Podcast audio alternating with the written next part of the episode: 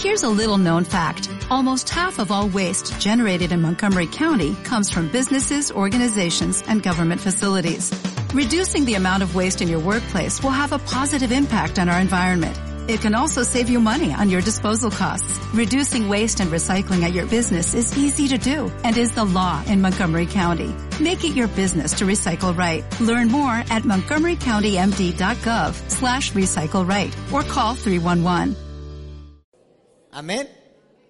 ¿Quién ora y ora y parece que Dios no lo escuchara? Parece, ¿no? Que Dios nos olvidó, que quedamos en el desierto, que ya no sabemos más qué hacer. Pero hay algo que quiero que tome en esta mañana. Está en el libro de Marcos, en el capítulo 11, verso 20. Quiero que escuche algo que Dios quiere que sepas ahora. ¿Sabe qué dice la Biblia? Y pasando por la mañana vinieron, vieron que la higuera se había secado desde la raíz. Entonces Pedro, acordándose, le dijo, maestro, mira la higuera que maldijiste se ha secado. Respondió Jesús y le dijo, tened fe en Dios.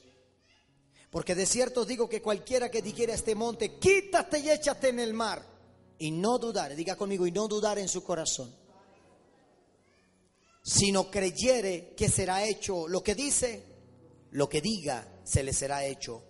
Por tanto os digo que todo, ¿sabe qué significa todo? Todo.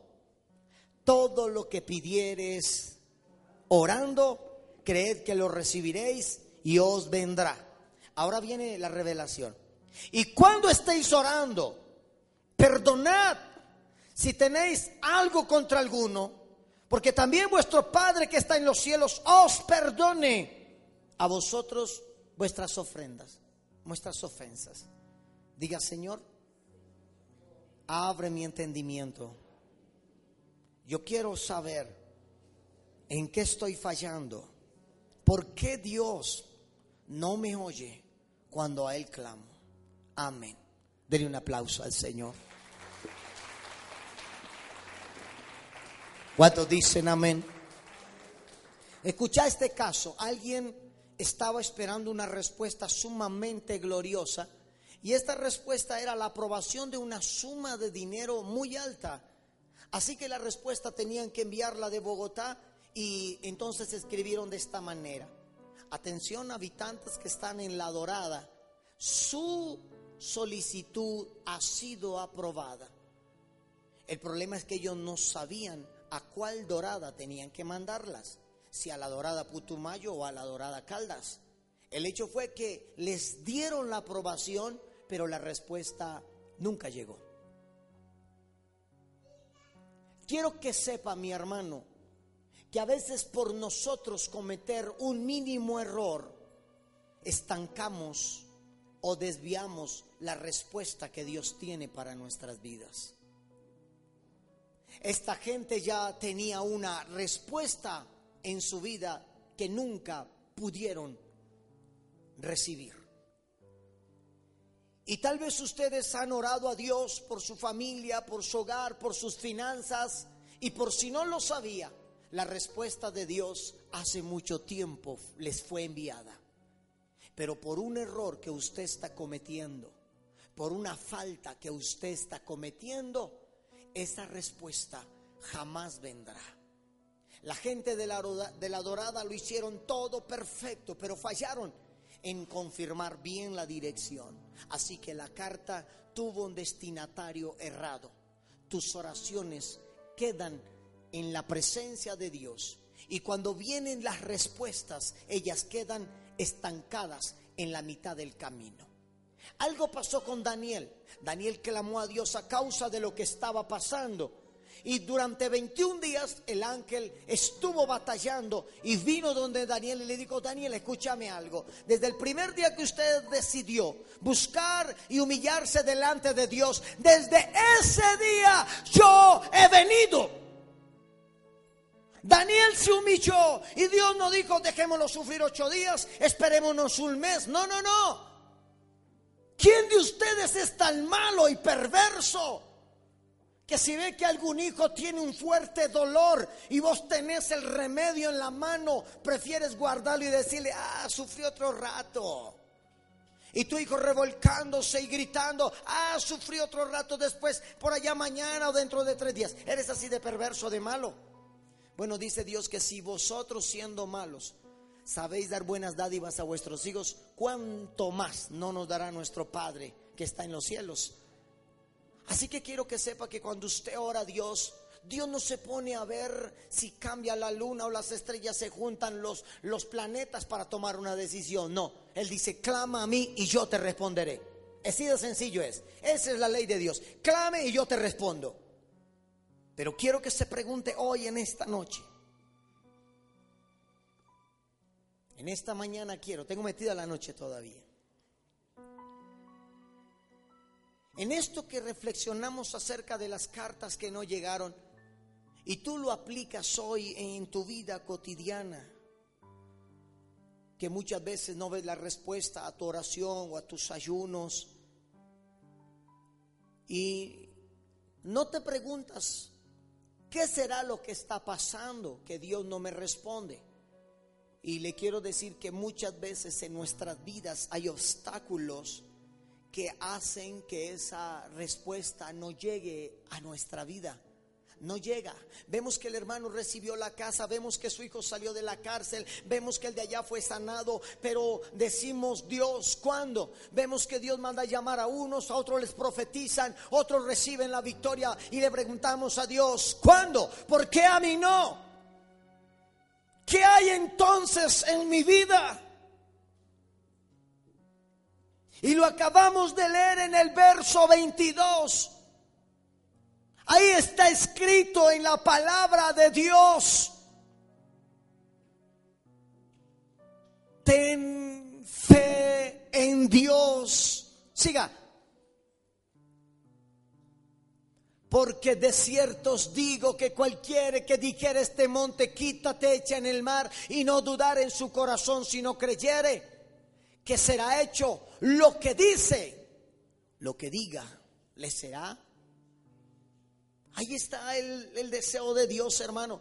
No hay, un, no hay nadie más fanático, no hay nadie más con una, un, un desespero enfermizo por bendecir a sus hijos como Dios. Usted no va a encontrar a nadie en el mundo ni fuera de este mundo con un deseo tan grande de quererte bendecir como lo anhela el Señor. Pero muchas veces hay en nuestra vida obstáculos que hacen que la respuesta de Dios no venga no va a venir. Como esa carta que esperaron la gente de la dorada Putumayo y la fueron enviada a la dorada Caldas. Como esa gente esperó y esperó, hay muchos aquí esta mañana esperando y esperando que Dios haga algo, pero no tienen respuesta. Así que en nuestra vida hay detalles, hay cosas que a Dios no le agrada y se convierten en obstáculos en nuestra oración. Y es entonces donde nos sentimos desesperados, defraudados, deprimidos, otros no vuelven a la iglesia, otros se desaniman, otros están en la iglesia pero ya no tienen el mismo amor por venir, ya no tienen esa misma entrega, ya no tienen la misma pasión. Ah, si quiere voy, si no pues también, si tengo tiempo paso, si no tengo paso. Es gente frustrada a causa de que no ha habido respuesta en su oración. Ahí está frustrada, desanimada con, ese desánimo por las cosas de Dios, con ese yo no quiero más, como la gente creyendo que apartándose de Dios ganará mucho. Le digo, sabe que ni lo intente, porque afuera hay una legión de demonios esperándote cobrar todo el daño que aquí adentro le hiciste. Dios dice en su palabra, porque separados de mí, nada podéis hacer. No vaya a creer usted que dejando los caminos le vas a echar fieros al pastor o a la pastora. ¿Sabe qué? 17 años llevamos predicando. Hemos conocido gente buena, gente mala, gente sincera, gente hipócrita, pero nunca nos hemos dejado de ver el espectáculo, de ver cómo muchos cristianos abandonan el camino de Cristo. Y tampoco Dios nos ha dejado sin ver el final de ellos. Cuando menos piensa, los encontramos en la desgracia. llorando. No, mi hijo dejó la iglesia, ahora está en la droga, está en una pandilla. Mi marido dejó de congregar, ahora tiene amante. Yo me enfrié y por yo haberme apartado de la iglesia, mi familia también se apartó. Toda mi familia ahora es una desgracia. ¿A quién piensas que le haces fiero cuando dices que vas a abandonar la obra? ¿Al pastor? Dios ya nos capacitó para esta clase de traiciones y de engaños. Dios desde un comienzo nos preparó porque Él sabía que no todos los que estaban con nosotros permanecerían con nosotros. La misma Biblia dice, estaban con nosotros, pero no eran de nosotros, porque si hubieran sido de nosotros, permanecerían con nosotros. Así que hoy Dios nos citó aquí para decir, para reflexionar, ¿cuáles son esos obstáculos que hay en mi vida que no deja que Dios responda a mi oración? Bueno, voy a aligerar entonces. Uno de esos obstáculos es la falta de perdón. Si usted no ha aprendido a perdonar de corazón y dice que perdonó superficialmente, por sus frutos uno lo conoce. Ve la gente que no avanza, ve la gente estancada, ve la gente en la miseria. Señor, pero esta gente, ¿por qué? ¿Por qué? ¿Por qué no alcanza? Como el día que había una señora que sufría en la iglesia y uno le ministraba y otro le ministraba y tocó de entrar a consultar a Dios en ayuno y oración. Señor, pero oramos, la ungimos, ¿qué pasa? ¿Por qué no haces el milagro? Entonces el Señor dijo, dígale que perdone, dígale que perdone. Y cuando esta mujer le fuimos a avisar para que perdonara, ella dijo, sí, yo no he podido perdonar a mi esposo de corazón, ella, él me abandonó, después de que caí en cama se fue con otra mujer y lo odio. Pero esta mujer en ese tiempo llegó y se humilló y reconoció y perdonó. ¿Y sabe qué pasó? Cuando esa mujer perdonó, no tuvimos que ungirla, no tuvimos que orar. Ella solita se levantó de su silla de ruedas porque la falta de perdón le estaba impidiendo su milagro. Escúcheme ahora. Entienda por qué Dios no escucha su oración. En Marcos 11:25 lo acabamos de leer. Y cuando estéis orando, perdonad y si alguno, si tenéis algo contra alguno, para que también vuestro Padre que está en los cielos os perdone vuestras faltas. Mire, escúcheme bien. Y se lo voy a dejar bien claro. Deje de estar jugando a ser cristiano. Deje de ser títere del diablo. Y no vaya a creer que porque ofrendas o porque odiesmas o haces buenas obras, el Señor está en la obligación de escucharte. No, le escucho.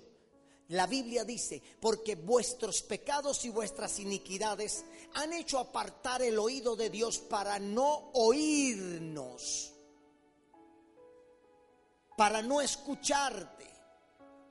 Y el no perdonar es un, perdón, un, pecado muy grande delante de Dios. Por eso podés quemar saliva, podés hacer lo que quieras y nunca verás la gloria de Dios. Porque si en tu corazón se oculta el no perdonar a alguien, jamás Dios te podrá perdonar. Y sabe que Dios no oye al pecador que no se ha arrepentido. A las únicas personas que Dios oye son aquellas que se han arrepentido, que han perdonado de corazón, que ya no tienen estorbo en su oración y tienen una comunión directa con el Padre. Diga gloria a Dios. Escúcheme bien, la persona que rehúsa perdonar empieza a tener raíces de amargura en su corazón. Se vuelve amargada, se vuelve harta. No se la aguanta ni el diablo. El diablo está a su lado y mejor se va. Dice, no, no, este sí es más harto que yo todavía vive atribulado, nada, nada le gusta, no se lleva con nadie, es hipócrita, es de doble carácter, es de doble sentido. Un día te saluda bien, otro día te saluda mal, ah, se, se te ríe en la cara, por la espalda te puñalea, es un hipócrita completo. Y esta gente que toma esta actitud es porque comenzó a echar raíces de amargura. Hebreos 12:15 dice la palabra de Dios de esta manera. Y esta gente que tiene estas raíces de amargura, escúchame, nunca serán bendecidos ni escuchados por Dios. Así que, ¿qué dice la Biblia en Hebreos 12:15? Mira bien, mire la advertencia, mire bien, como cuando vos regañas a tu hijo, mire bien, ya le estoy diciendo, mira bien No sea que alguno deje alcanzar la gracia de Dios y que brotando alguna raíz de amargura, que haga? Que haga o se estorbe. Estorbar es que pone impedimento en tu relación con Dios. O se estorbe y por ellas muchos se han contaminado. No sea que haya algún fornicario o profano como Esaú, que por una sola comida vendió su primogenitura. Escuche la advertencia de Dios. Miren bien. No sea que alguno deje de alcanzar la gracia de Dios y que brotando alguna raíz de amargura, eso hace. Esas son las raíces de amargura en la vida de las personas. Y ellas se crean y brotan y se multiplican a causa de que usted no ha perdonado de corazón. No perdonó a su padrastro que la violó, a su padre que lo abandonó, a su hermano que lo robó. No perdonó a su marido que la engañó. Escuche, usted puede perdonar a su marido. Y si no quiere estar más con él, está en todo el derecho porque la Biblia dice que si alguno cayó en fornicación, está en todo el derecho de decirle, váyase. Es la única aceptación por la cual Dios permite que una pareja se pueda separar de cuerpos. No porque ni siquiera la maltrató o la viró mal. Dice que si cayó en fornicación, pásele carta de divorcio. Dios no está de acuerdo en el divorcio, de ninguna manera. Pero tampoco Dios va a estar de acuerdo que su marido sea un pervertido sin vergüenza y quiera tener acceso a una propiedad que es de Dios, porque su cuerpo es propiedad de Dios. Dios no va a estar de acuerdo que una mujer que se pervierta y se corrompa quiera estar con su marido cuando el cuerpo de su marido es propiedad del Señor. Así que dice, haréis los cuerpos, hará los miembros del Espíritu Santo, miembros de una ramera, porque automáticamente Dios cataloga este acto pecaminoso como algo tan bajo. Así que esas raíces de amargura vienen por la falta de no perdonar. Ahí usted está atado. Ahí está atado. Y podrá llegar a viejo y ser parte del inventario de esta iglesia. Pero nunca se verá la gloria de Dios en tu vida a causa de que no supiste perdonar. Perdonar es soltar, es dejar ir a esa persona. Es más, cuando usted no ha perdonado, vive más angustiado usted que el que cometió la falta. Pero perdone usted, perdone usted y verá la paz y la seguridad que Dios trae sobre tu vida. Pero no perdone y te vuelves esclavo de quien tienes prisionero. Cuando comes te acuerdas de él, cuando te acuestas te acuerdas de él, cuando estás con alguien te acuerdas de él y cuando te acuerdas de él brota la raíz de amargura, tu semblante cae de una vez. Así que quiero que se analice hoy. Mismo Dios dice, y cuando vosotros traigas ofrenda al altar, escuche bien, cuando traigas ofrenda al altar, si tienes algo contra tu hermano, ve y búscalo y reconcíliate con él. Luego ven y presenta tu ofrenda. Hay gente que presenta ofrendas, ¿sabe qué? Ni siquiera Dios las recibe. Ni siquiera son aceptas por Dios. Porque tienes contienda con tus padres, tus hermanos, tus amigos. Y entonces ¿No es nuestra ofrenda como olor fragante delante de Dios? ¿Y cuándo es olor fragante? Cuando mi vida es limpia delante de Dios y de bendición para los demás. ¿Usted es el que ora y no tiene respuesta? Quiero que hoy se examine y sepa, mis hermanos, qué es lo que hay verdaderamente en tu corazón. Porque la falta de perdón hará que tus oraciones queden con otro destinatario como la carta que enviaron para donde no tenía que llegar. Dios quiere que perdonemos como Él nos perdonó. Y el cristiano que no perdona, escúchenme bien, el cristiano que no perdona es un rebelde. Él está en rebeldía. Y Dios no puede bendecir a un rebelde. No, no, no, olvídese. No espere usted rebelde que el Señor Dios hoy derrame bendición sobre tu vida. No, de ninguna manera. La falta de perdón hará que Dios no escuche tu oración ni te responda. La escuchará, mas no la responderá. Y si la responde, cuando venga el ángel con su respuesta, encontrará miles de impedimentos que solamente usted los puede quitar. Aquí no los va a quitar su papá ni su marido, porque el que tiene la raíz de amargura son vos mismos, nadie más la tiene. Otra causa por la que Dios no responde a nuestra oración es por la falta de amor. Empecemos por la casa de Dios.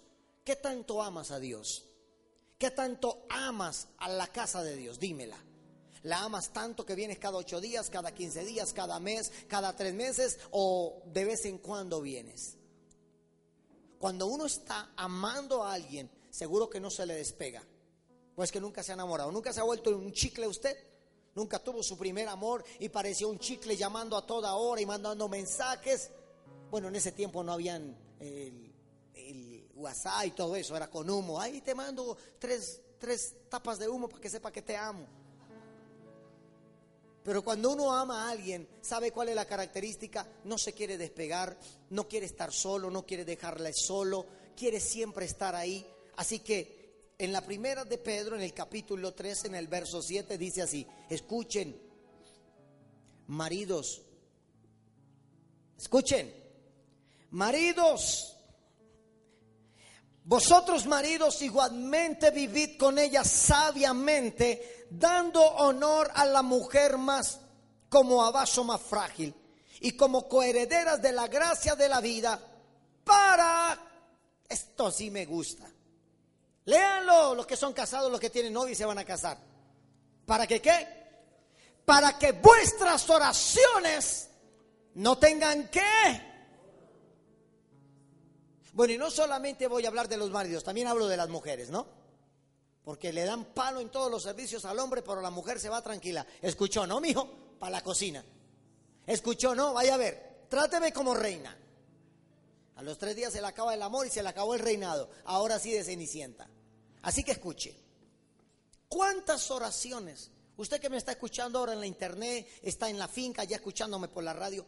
¿Cuántas oraciones no son contestadas por personas que pasan orando, pasan ayunando, pasan allá tiradas a los pies de Cristo? Pero ¿sabe qué? Dios, Dios se ríe de esa gente. ¿Y sabe qué? No son respondidas no porque no tengan fe, no porque no crean, no porque no estén en esa unción para creerle, sino ¿sabe por qué? Porque son atarbanes con su esposa, porque son guaches con sus hijos. Porque yo no entiendo usted cómo después de maldecir un hijo tiene cara de ir a orar. Yo no entiendo cómo usted que me escucha después de humillar a su esposa tiene cara de decir, Señor, heme aquí. ¿Cuál heme aquí? Ahí lo está esperándose el diablo para celebrarle. ¿Cuánta gente está perdiendo su tiempo, mi hermano? Sus actitudes son estorbo para que Dios no oiga. Oran se ponen en ayuno. Ese hermano, esto es ridiculez del diablo como ha engañado a la gente. Se ponen a ayunar y ni siquiera le hablan a la esposa, le están ayunando al diablo, hermano. Se ponen a ayunar y tienen un resentimiento con un hijo, con un vecino. Están aguantando hambre, mi hermano. La Biblia dice que los hombres deben tratar a sus esposas como a vaso más frágil. Y bueno, y que la mujer no vaya a colocarle la pata encima al marido porque dice, no permito que la mujer gobierne sobre varón. Usted que le gusta el matriarcado y pararse todos los días sobre la cabeza de su marido, prepárese, Dios se va a parar sobre su espalda. Usted que no sabe respetar a su esposo, usted que no sabe guardar su lugar, cuando ora, perdés el tiempo, gastas saliva, te debilitas, flaqueas y de repente uno va a visitarlas y tienen ojeras y están decaídas. Hermana, ¿qué? En ayuno, pastor. Y su marido, por allá está ese infeliz adentro, ni me hable de él. ¿Qué clase de ayuno, mi hermano? ¿Sabe por qué? Porque Dios sería injusto. Sería Dios injusto bendecir un patán. Sería Dios injusto bendecir una mujer soberbia. Sería injusto. ¿Cómo Dios va a bendecir a una mujer soberbia? No lo va a hacer Dios. ¿Cómo Dios va a bendecir a un hombre patán, grosero, que trata a sus hijos de grosería, a sus hijas no las baja de extractos bajos? ¿Cómo es eso? Dios no es injusto. Dios no puede bendecir a alguien que es maldición para su familia. Atención maridos groseros, malidicientes, airados, amargados. La falta del Espíritu de Dios le hace falta a toda esta gente, hermano. Porque el problema puede ser el más grande. Pero el que tiene el Espíritu de Dios obra con sabiduría, no con golpes, no con groserías, no con humillaciones, no. Y no vaya a pensar que es que en los hogares de los pastores o de los cristianos no hay problemas. Sí hay problemas y bien serios, pero sabe que con una diferencia, que el que los arregla es Dios, no nosotros. Esa es la gran diferencia. En esta clase de problemas no estamos esperando a ver quién tuvo la culpa y quién no. Buscamos quién es el primero que baje la guardia, porque el primero que baje la guardia, a ese Dios lo va a bendecir. Amén. Yo siempre que tengo un problema trato de ser el primero en resolverlo porque la Biblia dice, el que se humilla yo lo exalto, aunque mi esposa diga, ah, hasta que vino y me pidió perdón. Pero no importa, porque sé que mi recompensa viene de Dios. Pero ¿qué de ustedes que están jugando a ser novios y esposos? Tienen un problema y se paran las camas, ya no se hablan. Yo no entiendo qué Dios tienen ustedes, hermanos. Yo no entiendo ustedes a qué juegan, si a ser cristianos, yo no sé, porque no me explico cómo están esperando que Dios los bendiga cuando delante de su oración hay miles de estorbos, su grosería, su altivez. Yo no me explico cómo puede levantar manos santas aquí, ah Dios, te amo, y en la casa hacer un guache, un gamín. ¿Cómo puede eso? Después de orar y de hablar aquí con el Señor, Llegas a tu casa y te transformas. Aquí te pones la, máscara de os, de, oveja. Y en la casa tienes una colgada detrás de la puerta del lobo. Y comienzas a tirar y a renegar porque no hay almuerzo, y porque no hicieron el oficio, porque todo está tirado. No, no. ¿Sabe qué dice Pablo a su hermano Timoteo en la primera de Timoteo 2.8? Quiero pues que los hombres, escúcheme hombres y escúcheme mujeres, no vaya a pensar usted que cuando la Biblia dice quiero pues que los hombres se esté refiriendo solo al sexo masculino, no. Cuando habla a los hombres se está hablando en general, hombres y mujeres. Amén. Quiero pues que los hombres, entonces entiéndame, dice el Señor, quiero pues que las mujeres y quiero que los hombres oren en todo lugar, levantando qué? Mano santa sin qué? Sin qué? Sin ira y sin contienda. Así que la ira y la contienda que está en su casa tiene que caer por tierra. Amén. Allá en su casa se tienen que levantar las manos, no para castigar, no para maltratar, no para juzgar, sino para dar la gloria a Dios. Amén. Amén o no amén. A esto se está calentando. Ese es el túnel del fuego. Digan amén. Escuche bien. Otro obstáculo que impide que Dios responda a sus oraciones es la falta de sinceridad. Amén.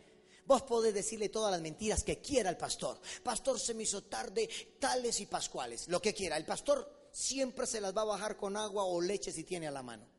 Pero hay uno que no se traga su cuento y ese es Dios. Y la falta de usted ser sincero con Dios es el que impide que Dios te bendiga. Pastor, llevo orando, llevo clamando, pero ¿qué pasa Dios? Entonces Dios te va a decir, ¿acaso no te has dado cuenta que has dejado de ser sincero conmigo? ¿Has dejado tu compromiso? ¿Has dejado tu responsabilidad? Es más, te metiste, te, te convertiste en un entrometido. Porque cuando yo quiero arreglar tu vida, te entrometes y me dañan mis planes. ¿O no lo has hecho? Dios quiere solucionar sus problemas y usted sabe qué hace. Se va para el banco, se va para el prestamista, se va para donde el mejor médico, se va para donde el brujo tal vez, o tal vez Dios te iba a enviar la provisión financiera y se te dio por comprar el chance o jugar la lotería. siempre te vives entrometiendo en los propósitos de Dios. Y entre más te entrometas en los propósitos de Dios, más se tardará tu bendición. ¿Cuántos dicen gloria a Dios? Ahora, la falta de sinceridad, Santiago 4 en el verso 3 te dice bien claro, porque es que Dios no responde tu oración. ¿Qué dice? Pedís y no recibís, porque pedís mal para gastar en vuestros deleites.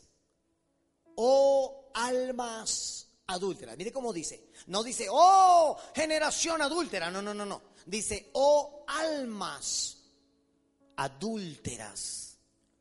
¿No sabéis que la amistad del mundo es enemistad contra Dios? Y cualquiera que quiera ser amigo del mundo, ¿se constituye qué? ¿Cómo se constituye? Escúcheme muy bien. Dios conoce nuestras peticiones, pero te tengo una mala noticia. Dios también conoce nuestras intenciones. Dios conoce bien lo que tú le estás pidiendo. Pero no vayas a creer que Dios te lo pasas por la galleta como haces con tu marido, con tus hijos, o como tú, lo haces con tu pastor. Dios también conoce tus intenciones. Dios sabe para qué estás pidiendo. Dios sabe que hay guardado en tu corazón. Dios sabe que hay mucha gente enferma queriendo ser sana, pero para volver a practicar el pecado y seguir en sus malos caminos, para seguir viviendo como amigos del mundo. Y para la muestra un botón, miles y miles de personas han pasado por esta iglesia. Cáncer, hernias, tumores, ¿dónde están? Se fueron y se convirtieron amigos del mundo y ahora son enemigos de Dios. Dios conoce tus peticiones, pero también sabe tus intenciones. Y Dios nos recuerda algo muy importante, que su respuesta tiene que ir acompañada de una verdadera conversión, escuche, y un estilo de vida. Yo le hablé a usted que es el remordimiento. El de remordimiento es cuando usted viene aquí como cordero degollado y llena de babas el altar. Ah, Dios, cómo me duele haberle pegado a mi esposa. Eso se llama remordimiento. Y la persona que siente remordimiento simplemente está tomando más fuerza para volver a cometer el mismo pecado. Una cosa es el remordimiento y una cosa el verdadero arrepentimiento. Y el verdadero arrepentimiento es el cambio de mentalidad. Cuando vos estás aquí y te estás arrepintiendo y dices, Señor, es cierto, yo fallé y necesito cambiar ahora mi pensamiento, necesito tener nuevas ideas para no caer ahí. Eso es un verdadero arrepentimiento. La Biblia dice que por sus frutos, ¿qué? Los conoceréis. Pedro no tenía un verdadero arrepentimiento. Pedro escuchó del Evangelio, practicaba brujería, dice la Biblia, se bautizó, anduvo con los discípulos viendo señales y prodigios, y cuando llegó el día de recibir el Espíritu Santo, Pedro sacó una bolsa de dinero. Simón sacó una bolsa de dinero y dijo, vea, demen del Espíritu Santo. Y el apóstol le dijo, ¿qué parte tú tienes con nosotros? No tienes ninguna parte. Arrepiéntete y perece tú y tu dinero. Arrepiéntete de corazón.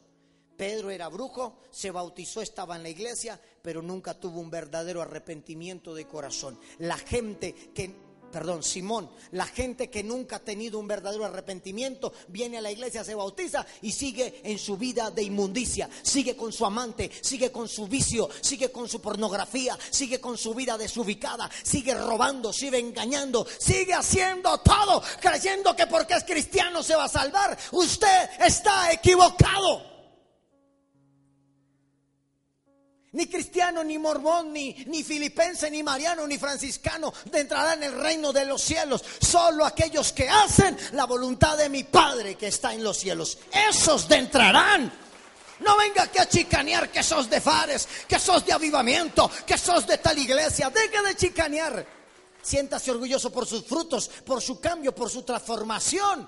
Pedro no tuvo un verdadero Simón no tuvo un verdadero arrepentimiento, a diferencia de Saqueo. Saqueo era ladrón, abusador, exprimidor, oprimidor, era lo que quiera. Pero cuando descendió del árbol sicomoro, digo, Señor, la mitad de mis bienes voy a dar a todos. Si en algo defraudé, voy a devolverlo cuatro veces. ¿Sabe qué? Su mente que tenía de pecar fue cambiada por una mente de misericordia.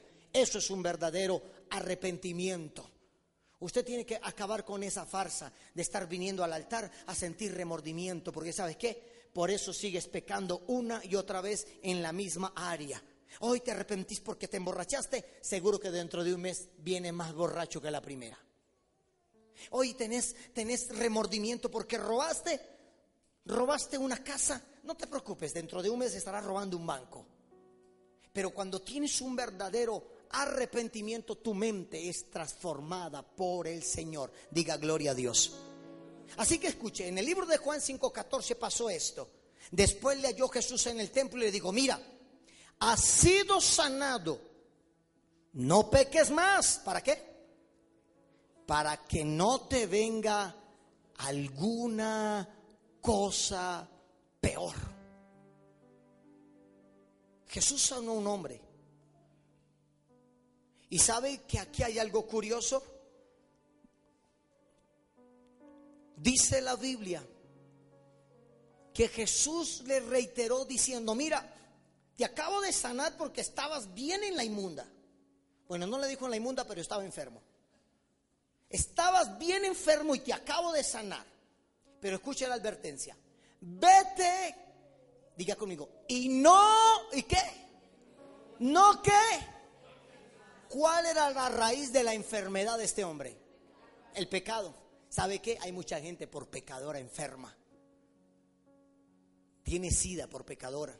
Tiene cirrosis por borracho. Tiene enfermedades mentales por la droga. Tiene crisis nerviosa, bajones de presión, tiene grandes cosas porque su mente está atrofiada con la pornografía.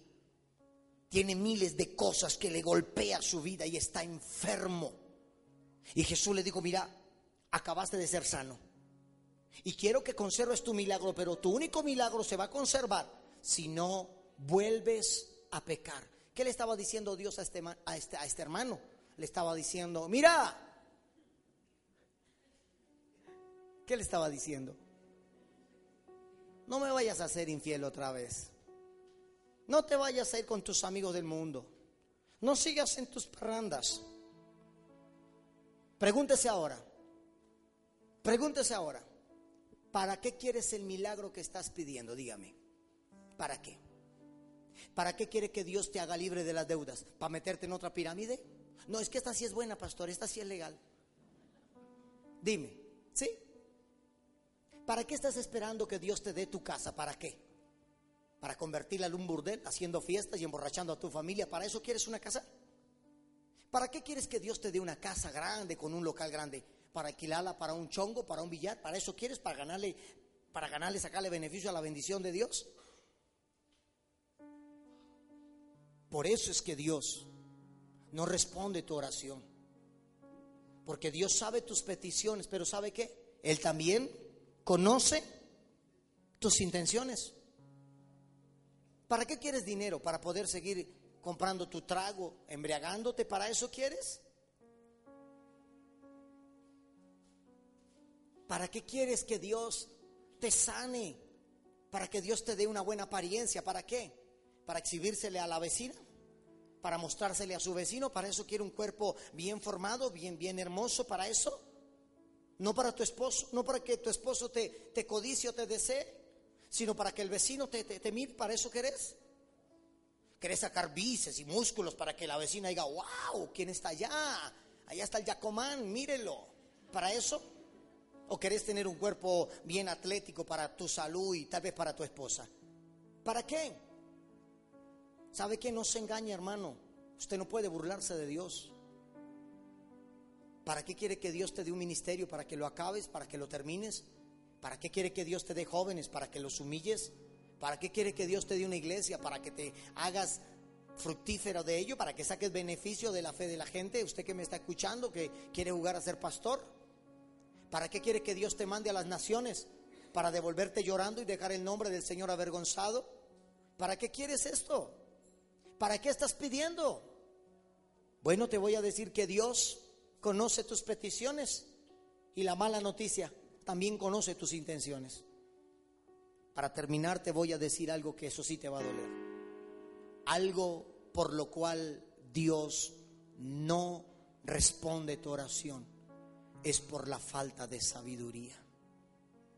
No echéis las perlas a los cerdos porque no sabrán aprovecharlas. Algo tan lindo que la gente de Nariño tiene. Una gloria tan grande que Dios les regaló. Un ministerio donde su poder fluye, donde milagros sobrenaturales pasan a diario, donde el mover de su espíritu es continuo. ¿Sabe qué hace la gente?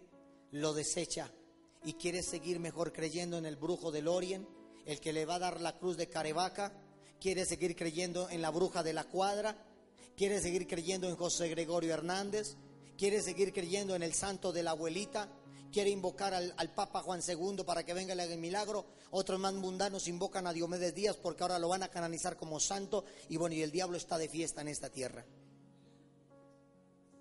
Primera de Juan, en el capítulo 5, verso 14, dice así. Escuche, esto es maravilloso. Y esta es la confianza que no tienen todos. Escuche, no todos. No, no, no, no, no. No vaya usted porque, ah, leyó la Biblia, ah, esta palabra es para mí. No, no, no, no, no, no, no. No, no mi hermano. Quiero que entienda que la palabra es para el que la obedece, para el que se somete y para quien se disciplina en ella. La palabra está a disposición de todos, hasta el diablo la lee y hasta el diablo se la sabe. Pero la misma palabra condenó a Satanás. Y esta es la confianza que tenemos en Él. Que si pedimos alguna cosa, quiero que no se te olvide esto. ¿Con qué? ¿Con qué? Esto es maravilloso. Conforme a su voluntad, Él nos oye. ¿Entiendan ahora? Esta es nuestra confianza. Que si yo pido algo conforme a la voluntad de Dios, Dios no va a tardar en dármela. Ah, pastor, es que estoy pidiendo por mi vecina para que se le muera el marido a ella y también a mi esposa y que sea la voluntad de casarnos. No, no, no. Escuche. Nos falta sabiduría, ¿por qué? Porque estamos pidiendo lo que a Dios no le agrada y lo que a nosotros no nos conviene. Y podremos ser los peores hijos y pecadores del mundo, pero Dios no nos va a dar nada que nos haga daño dice en su palabra, ¿quién de vosotros, padre, si su hijo le pide un pan, le dará una serpiente, le dará una piedra? ¿Y quién de vosotros, si su hijo le pide un pez, le dará una serpiente? ¿Quién de ustedes es tan perverso que esta noche va y compra una, una culebra de esas bien venenosas y se la mete entre la sábana a su hija para hacerle una chanza? ¿Quién? Nadie. Nadie porque nadie está en el pensamiento de hacerle daño a la gente que ama. Y usted podrá llorar y lamentarse y latigarse como los adoradores de Baal si quiere, pero sabe que Dios no te va a dar nada que te haga daño. Pastor, entonces, ¿quién le da a la gente para la droga, para las prostitutas? ¿Quién cree que es Dios? No, el diablo, mi hermano. Dios nunca nos va a dar nada en su inmenso amor que nos vaya a hacer daño, porque Dios es que Dios, Dios es amor. Así que escuche. Escúchenme bien.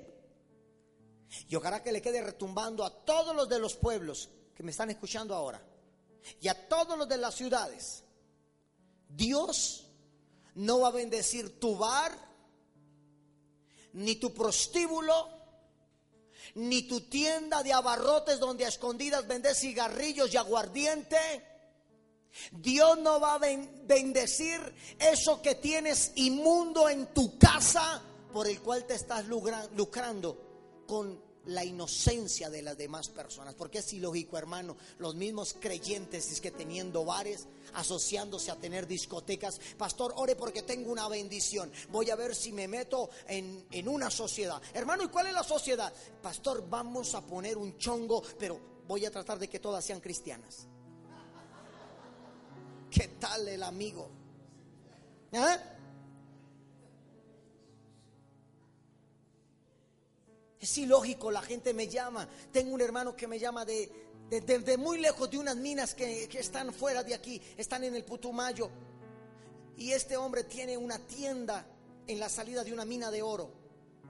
Y bueno, y usted sabe que donde hay oro y todo esto hay una perversión. Y dice, pastor, ore porque las ventas me están cayendo. ¿Qué pasa, hermano? ¿Qué pasa con su negocio? No, pastor, se me quedaron como 40 cajas de aguardiente el mes pasado y esto me tiene preocupado.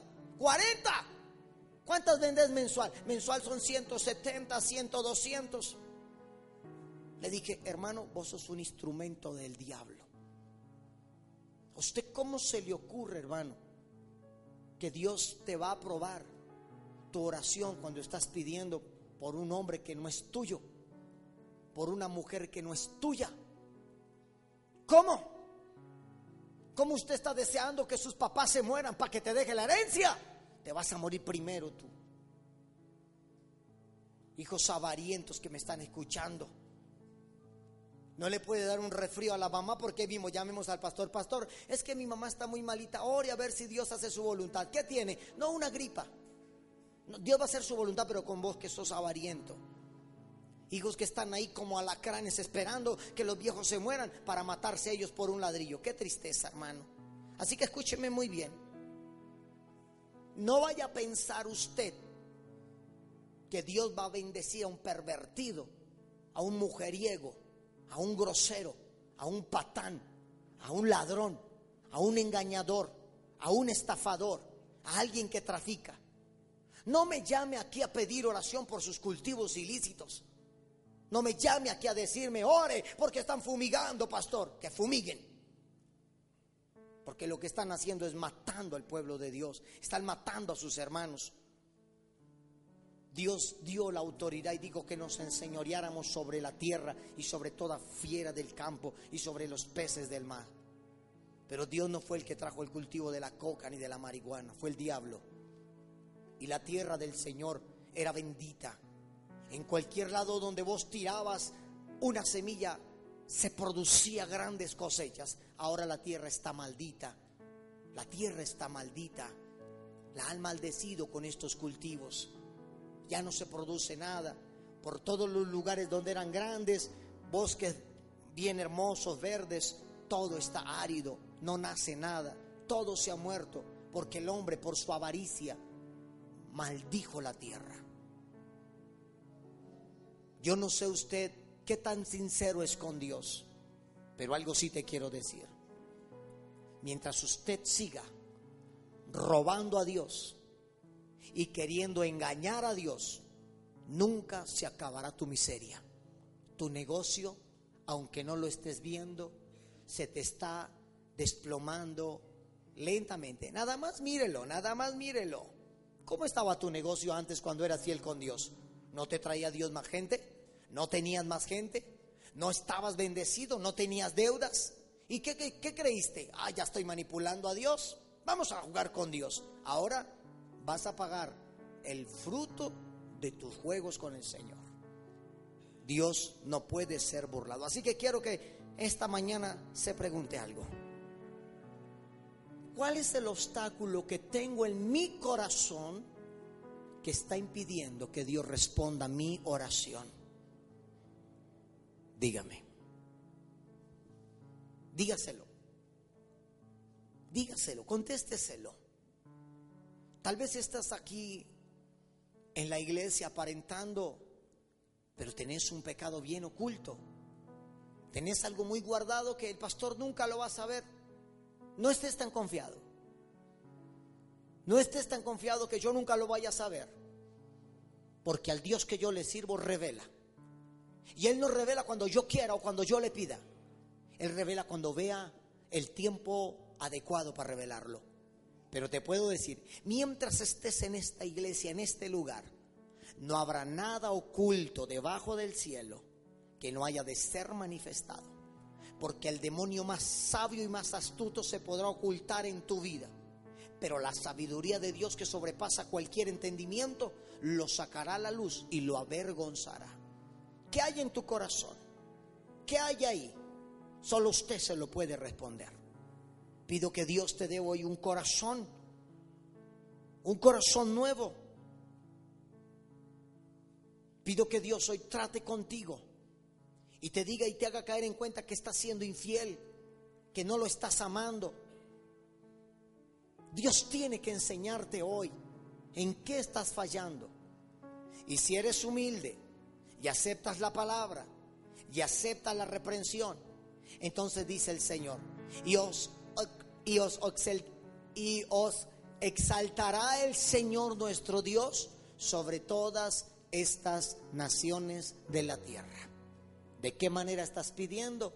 Y respóndete hoy, ya no tienes que responderte mañana. Respóndete hoy, ¿por qué Dios no te estaba contestando? Eso solamente lo sabes tú, que es el único que puede saber qué es lo que tiene en su corazón. Amén. Porque esto que nos habló el Señor, la falta de sabiduría, la falta de sinceridad, la falta de amor y la falta de perdón son cosas que nacen del corazón. Amén. Así que Dios te bendiga y que esta palabra siga hablando más y más a su corazón.